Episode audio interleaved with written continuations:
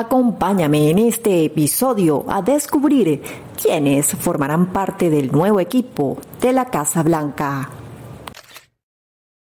Imagina lo que significa que 78 millones de personas hayan puesto la confianza en ti.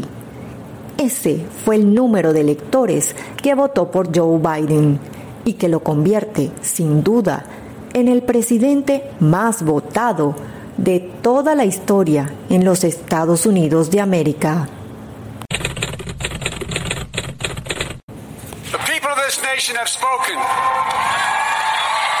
They've delivered us a clear victory, a convincing victory, a victory for we the people.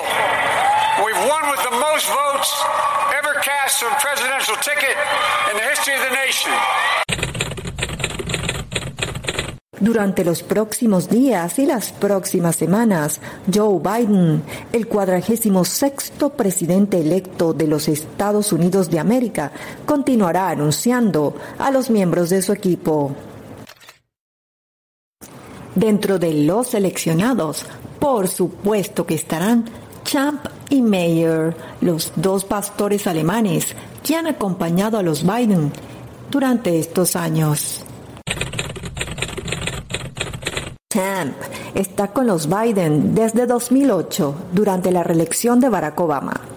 Él ha demostrado varias veces que tiene habilidades oratorias.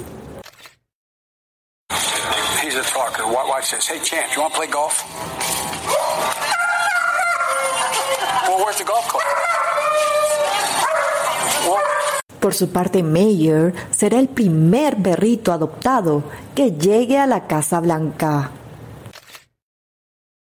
Recordemos cómo fue su momento de adopción en 2018.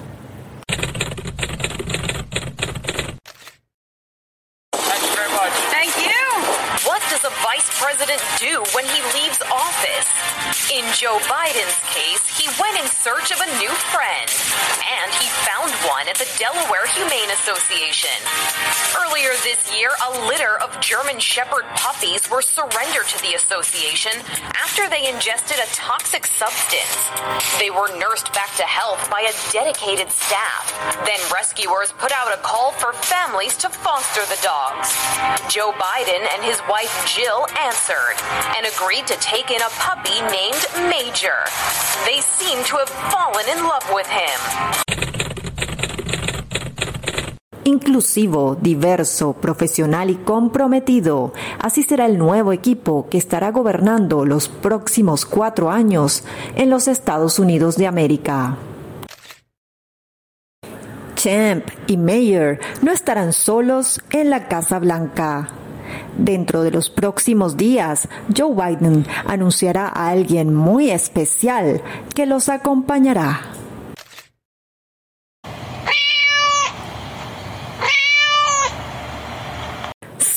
Un gato, un gato estará en la Casa Blanca. Y es que desde los años 90, tras la muerte de Sox, el gatito de los Clinton, no se había visto un menino por esos lares. Una buena noticia para todos los proteccionistas del mundo, que tendremos en la Casa Blanca una excelente representación.